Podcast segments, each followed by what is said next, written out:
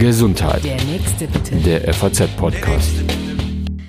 Herzlich willkommen zu einer neuen Folge des FAZ Gesundheitspodcasts. Mein Name ist Lucia Schmidt.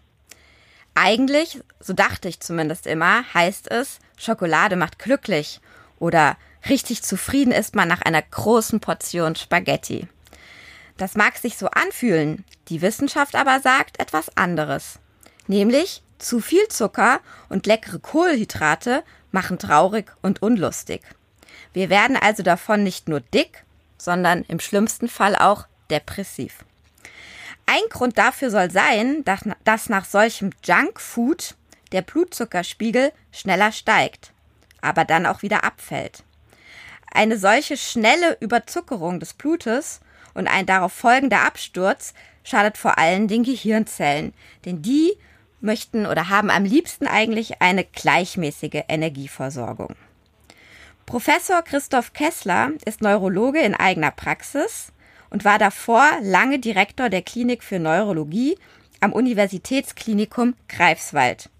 Ja, und er geht noch weiter, als nur zu sagen, wir werden davon vielleicht ein bisschen traurig. Er sagt, zu viel Süßes und Ungesundes auf unserem Speiseplan verändert ganz gravierend die Hirnfunktion und führt nicht nur eben zur depressiven Stimmung, sondern auch zu anderen Erkrankungen im Gehirn oder verschlimmert sie zumindest, etwa Migräne oder Demenz. Über dieses Thema hat er nun ein Buch geschrieben und ich möchte jetzt im Podcast von ihm wissen, was sollte ich essen, damit mein Gehirn leistungsfähig bleibt und kann die richtige Nahrung mich wirklich davor bewahren, dement zu werden? Herzlich willkommen, Herr Professor Kessler. Guten Morgen, Frau Schmidt. Hallo. Ja, als erstes, ich habe es eben schon so ein bisschen ähm, angedeutet, ähm, das klingt ja fast äh, zu schön, um wahr zu sein, dass wir unser Gehirn durch Essen doch so sehr beeinflussen können. Und ähm, beim Thema Essen gibt es im Moment ja eine Masse an Weisheiten oder Tipps. Ähm, wie kann man sich jetzt erklären, dass äh, die Ernährung einen besonders hohen Auswirkung auf unsere Gehirn äh, Leistung haben soll. Ähm, vielleicht auch noch viel mehr als der soziale Status oder die Bewegung oder eine genetische Vorbelastung. Es ist ein altes Prinzip, dass äh, Nahrungsmittel auch als Heilmittel eingesetzt werden können. Und ich habe äh, häufige neurologische Erkrankungen herausgesucht und in der wissenschaftlichen Literatur nachgeschaut, was ist eigentlich wissenschaftlich erwiesen, wie man mit Hilfe von Ernährung neurologische Erkrankungen, zum Beispiel Demenz oder Depression, positiv beeinflussen kann. Es geht hier nicht um Heilung und es geht auch nicht um Verhinderung, sondern es geht um eine Abmilderung des Verlaufs. Und Sie haben mit Sicherheit recht, äh, Ernährung ist nur ein einzelner Aspekt äh, und die von Ihnen aufgezählten genetischen Faktoren und fehlende körperliche Bewegung sind auch wichtig. Das sind ja Lifestyle-Faktoren. Dazu gehört ja auch Rauchen und Alkoholabusus. Aber äh, bei den neurologischen Erkrankungen können wir tatsächlich durch Ernährung gezielt eingreifen. Und das ist das Thema meines Buches. Jetzt ähm, sind wir Menschen ja sehr praktisch veranlagt und wenn man das jetzt hört, also auch wenn Sie sagen, man kann es vielleicht nicht heilen, aber sehr positiv beeinflussen, will man jetzt ja am liebsten direkt von Ihnen wissen, bei welchen Erkrankungen wirkt denn was. Da kommen wir auch noch dazu. Aber Sie sagen in Ihrem Buch auch ganz klar, um nachvollziehen zu können, ähm, was Sie da schreiben und es dann vielleicht auch richtig anwenden zu können, sollte man zumindest ein bisschen verstanden haben, wie unser Gehirn funktioniert. Und da würde ich eben gerne jetzt ein, zwei Punkte mit Ihnen mal durchgehen und wir fangen fangen mal mit dem Großhirn an. Können Sie da uns ähm, in ein paar Worten sagen, für was ist das Großhirn verantwortlich und äh, wie ist es vielleicht durch Na Nahrung dann zu beeinflussen?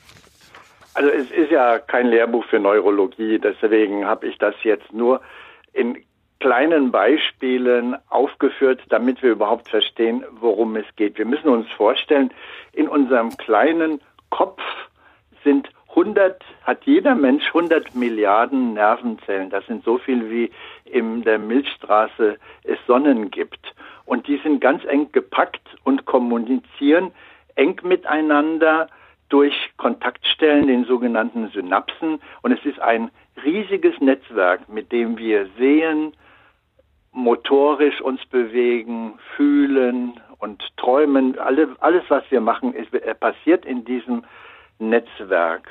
Und äh, die Übertragung in diesem Netzwerk, in diesen Synapsen, das sind spezielle Botenstoffe und die sogenannten Transmitter. Und diese Neurotransmitter sind aus Eiweiß. Und Eiweiß ist Teil unserer Ernährung. Und wir können also durch unsere Ernährung mitbestimmen, wie viel Neurotransmitter, wie hoch die Konzentration der Neurotransmitter im Bereich dieser Synapsen ist und können dadurch durch unsere Ernährung auch das Gehirn regulieren. Mhm. Auf die einzelnen Erkrankungen, wo das dann speziell eine Rolle spielt, komme ich gleich. In Ihrem Buch sind neben diesen Neurotransmittern und den, der Verbindung der Nervenzellen untereinander auch noch von Vitaminen die Rede. Jetzt ist es so, dass Vitamine gesund sind und die sollten wir in ausreichender Menge zu uns nehmen. Das ist jetzt nicht ganz neu, aber wo spielen sie ganz speziell im Gehirn nochmal eine Rolle? Also Vitamine sind äh, organische Verbindungen, die unser Organismus selber nicht herstellen kann. Und äh, das heißt, wir sind darauf angewiesen, diese Vitamine mit der Nahrung aufzunehmen. Und es gibt äh, ja sehr viele Vitamine, die haben alle ihre ihre spezifische Funktion und äh, so richtig klar wird äh, die Funktion erst dann, wenn sie fehlen, wenn es zu Mangelsyndromen kommt. Ich, für das Gehirn besonders ist die Vitamin B-Gruppe das heißt also Vitamin B1 und B12, das habe ich in dem Buch etwas stärker herausgestellt. Das B, Vitamin B1, auch Thiamin genannt, das kommt äh, im, im äh, Fleisch, beim Rind, Schwein und Huhn vor, kommt aber auch im Vollkornbrot äh, und Nüssen und Obst vor und äh, äh, ist beim Mangel, wenn der Mensch zu wenig Vitamin B1 hat, dann kommt es zu einer Demenz. Das heißt, die kognitiven Fähigkeiten sind von dem Vitamin B1-Zufuhr abhängig. Es gibt sogar ein, eine stark ausgeprägte Demenz, die Korsakow-Demenz, bei der die Menschen überhaupt gar kein Kurzzeitgedächtnis mehr haben.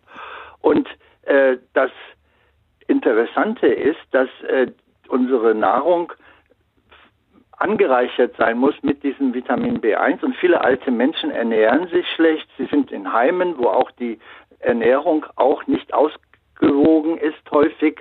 Und da wird durch den Vitamin B1-Mangel die Demenz verstärkt. Mhm. Das ist ein Aspekt. Bei dem Vitamin B12, das ist wichtig bei der, beim Aminosäurestoffwechsel. Da werden Eiweiße äh, umgesetzt und da die Hirnzellen besonders aktiv sind, brauchen wir auch viel Vitamin B12.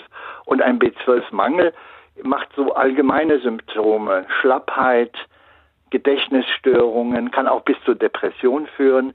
Viele Menschen ähm, haben zum Beispiel einen Vitamin B12-Mangel, weil sie auch magenkrank sind. Das Vitamin B12 wird durch den Magen resorbiert. Das muss man vorher ausschließen.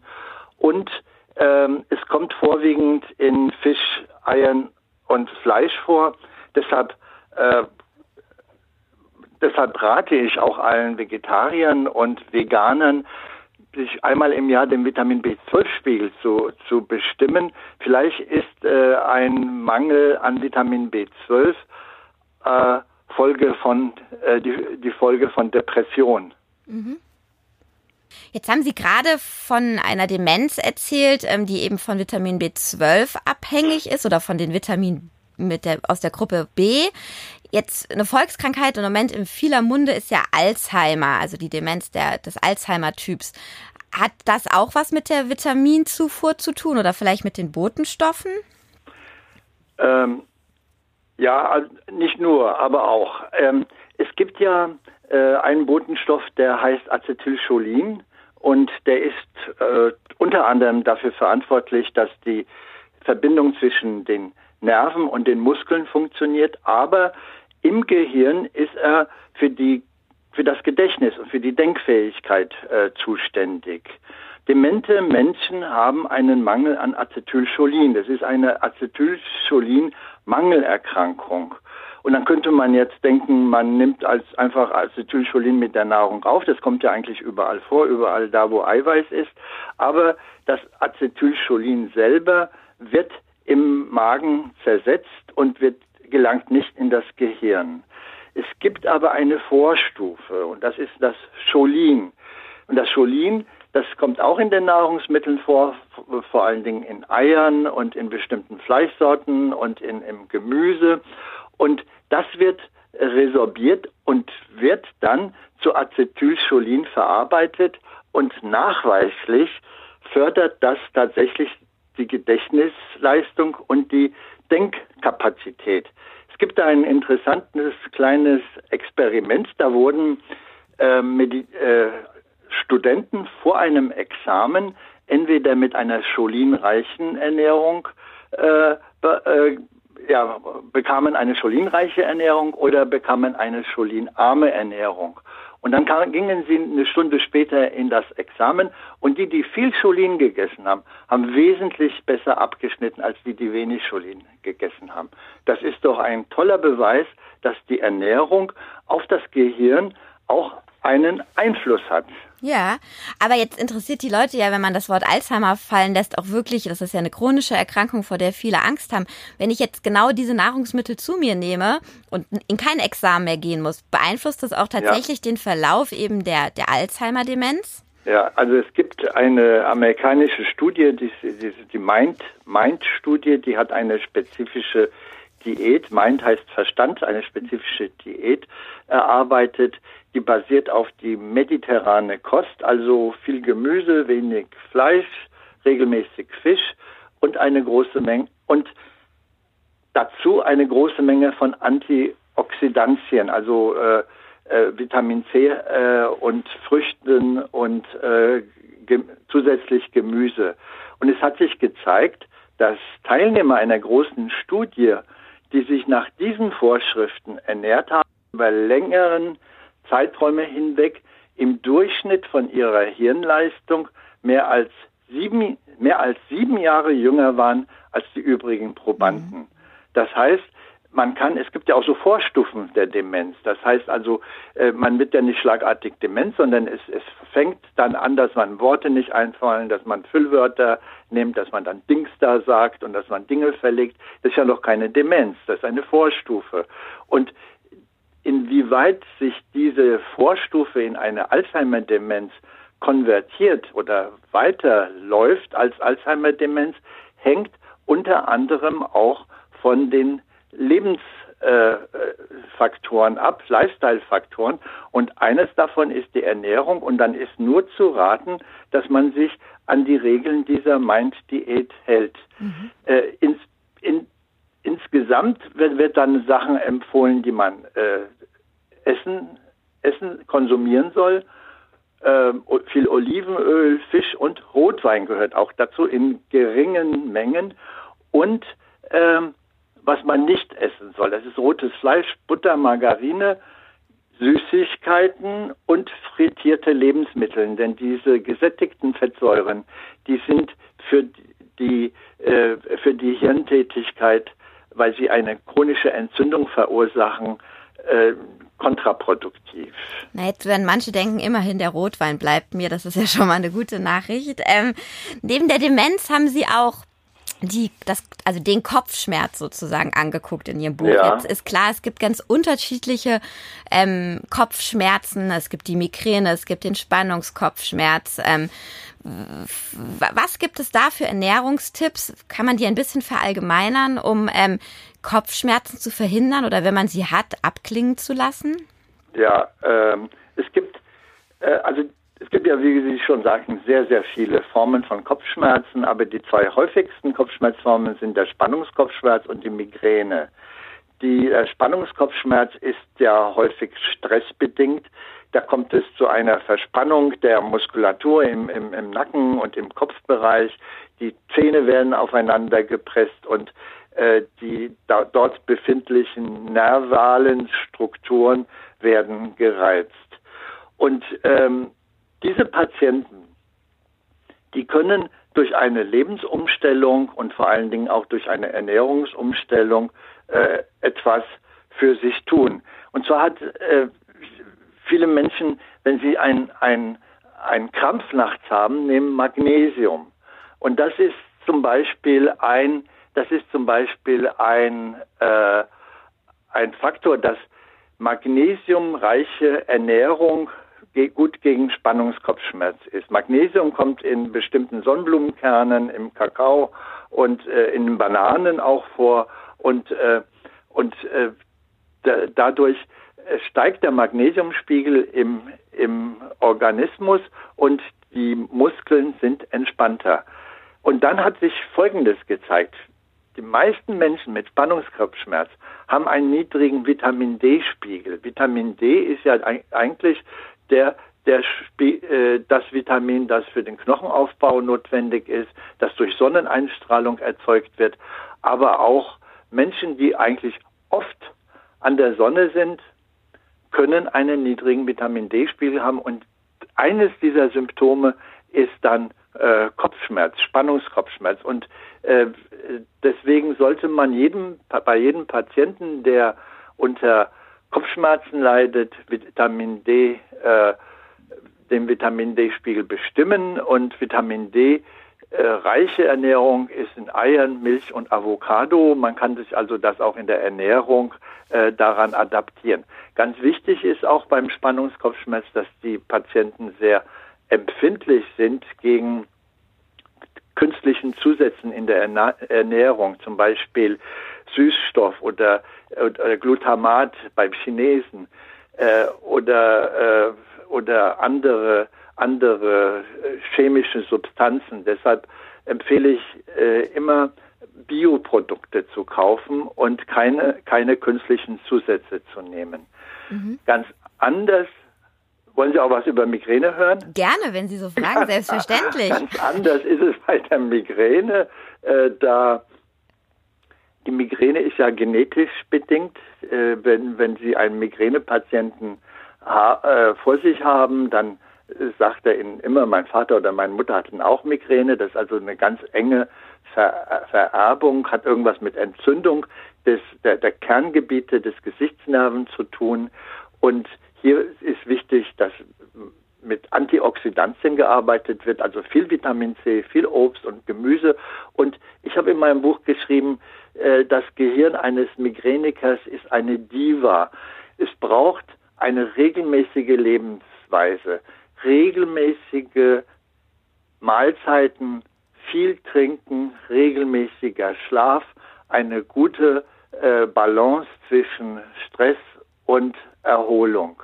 Und als ich das einmal ein, bei einer Lesung vorgelesen habe, da hat sich jemand ganz spontan ge, gemeldet und gesagt, Genau so ist es. Mein Mann ist Migräniker und wenn er nicht um Punkt 12 sein Mittagessen kriegt, dann kriegt er einen Migräneanfall.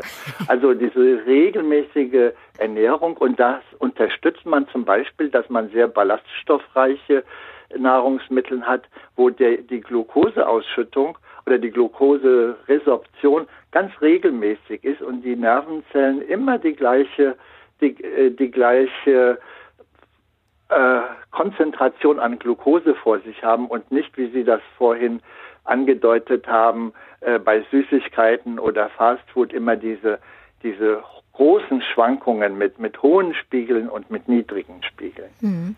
Jetzt haben Sie gefragt, ob ich noch was zur Migräne wissen äh, wollte. Ja, das wollte ich. Aber was mich auch noch interessiert, was ja auch ein großer Teil Ihres Buches ist, sind eben die, die Stimmung, die von der Nahrung abhängt, die dann eben hingehen kann bis zu wirklich einer Depression, also einer Erkrankung.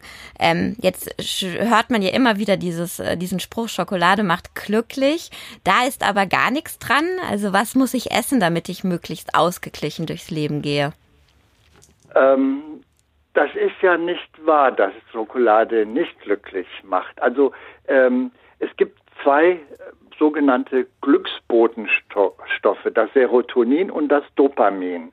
Das Serotonin macht ausgeglichen. Dass wenn, wenn jemand äh, positiv in den Tag schaut und keine, keine äh, depressiven Phasen hat und gut schläft, dann kann man schon sagen, der hat eigentlich einen guten Serotoninspiegel, er produziert gut Serotonin. Äh, andere Menschen sind halt depressiv, griesgrämig, sehen alles negativ und, äh, und da kann man mit Ernährung nachhelfen. Und das ist, äh, und das Serotonin ähm, ist also das, das Hormon, welches, welches äh, ausgeglichen und glücklich macht. Und wenn und in der Nahrung gibt es sehr viel äh, äh, Serotonin. Das ist genauso ähnlich wie mit diesem Acetylcholin, aber es gelangt nicht in das Gehirn, sondern eine Vorstufe, das Tryptophan.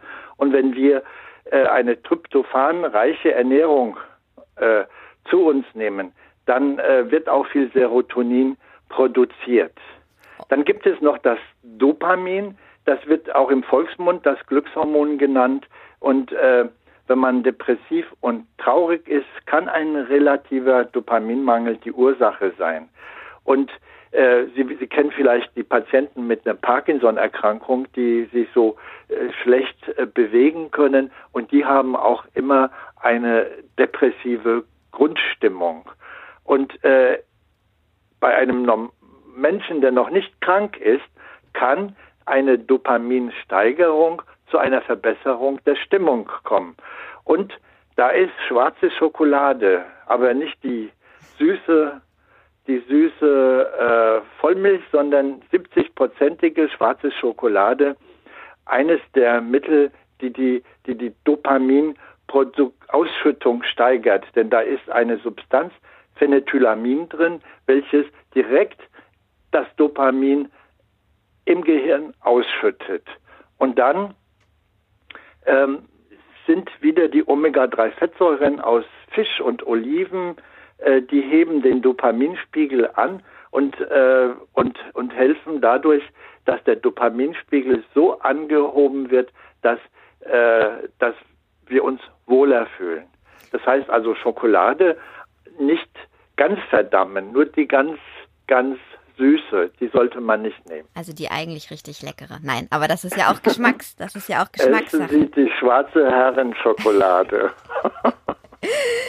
ähm, jetzt ist ja das Interessante an Ihrem Buch, äh, was Sie auch ähm, mit einer Ökotrophologin noch zusammengeschrieben haben, dass Sie eben dann nicht sagen, so und jetzt nehmen wir Nahrungsergänzungsmittel oder wir gucken immer nur eben auf den kranken Menschen, wie kann man denen eventuell mit Medikamenten helfen, sondern ein großer Teil des Buches sind auch einfach Rezepte, die jeder ja. jeden Tag ähm, nachkochen kann, wenn er das möchte.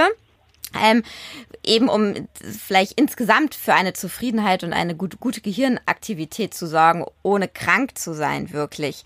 Was ist denn Ihr Lieblingsgericht da drin?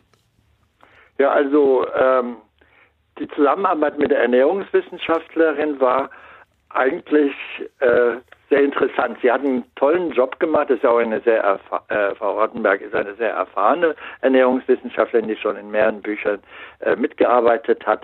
Aber wir haben zum Beispiel auch so einige Dinge. Ich habe ja dann gesagt, bei der Demenz Nüsse und Schokolade äh, ist gut gegen Depression. Und dann sagt sie, nee, aber nicht zu viel, sonst werden die Leute dick und dicke Leute sind auch wieder depressiv. Also es kam zu interessanten Diskussionen und äh, ich finde die Rezepte eigentlich alle sehr, sehr gelungen und ich habe, äh, ich esse wenig Fleisch. Wir essen schon auch Fleisch, aber ich wohne hier an der Küste und äh, deshalb ist Fisch so die bevorzugte äh, äh, Proteinzufuhr. Aber ich, ich mag zum Beispiel auch so ganz Dinge, die ich, die ich mir vorher gar nicht hätte äh, gemacht und ich jetzt durch das Buch ähm, äh, auf die Idee kam, zwei, drei Sachen habe ich, äh, oder drei, zwei, drei Sachen habe ich jetzt nachgekocht. Diesen fruchtigen Reissaal mit Walnüssen habe ich gemacht und die asiatische Nudelsalat mit Hackpelzen schmeckt ausgezeichnet.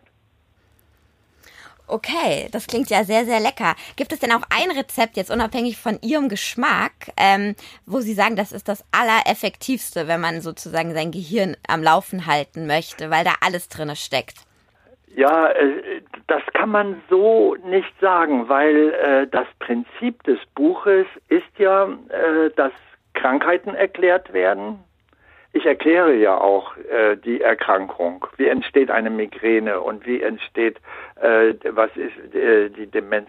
Und dann, äh, ohne dass das jetzt eine Konkurrenz zu der medikamentösen Therapie sein soll, dann auf die Ernährung zurückkomme. Und von daher ist es, ist es natürlich äh, für einen Demenzkranken von anderer Wichtigkeit, etwas Bestimmtes zu essen, als für einen Depressiven oder jemand, ich habe ja auch über Burnout geschrieben, für jemand, der äh, völlig am Ende ist. Mhm. Also den asiatischen Nudelsalat mit Hackbällchen habe ich mir aber schon mal gemerkt. Ähm, der schmeckt sicherlich auch, wenn man nicht, nicht krank ist. Ja, vielen Dank, Herr Professor Kessler, für das Gespräch. Ähm, ich ja. bedanke mich. Ja? ja, wer sich noch tiefer in dieses Thema eben ein bisschen einarbeiten will oder ein paar Rezeptideen bekommen möchte, der kann ähm, das in dem Buch tun. Das heißt Essen für den Kopf und ist im Südwestverlag erschienen. Ihnen, liebe Hörer, vielen Dank für Ihr Interesse. Wenn es Ihnen gefallen hat, abonnieren Sie unseren Podcast gerne. Und äh, ich sage einfach bis zum nächsten Mal. Gesundheit. Der nächste bitte. Der FAZ-Podcast.